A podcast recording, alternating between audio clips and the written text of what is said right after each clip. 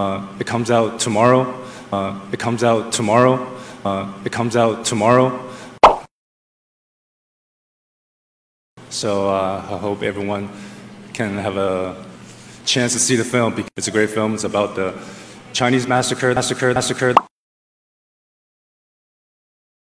有关于雅思口语，还有听力，还有阅读，还有写作等等的一些备考资料呢，大家可以 加我的微信，然后来索取三三幺五幺五八幺零。当然还有一些第二部分 Q card 答案，也可以来跟我索取哈，私信或者留言都是没有问题的。拜拜，ciao。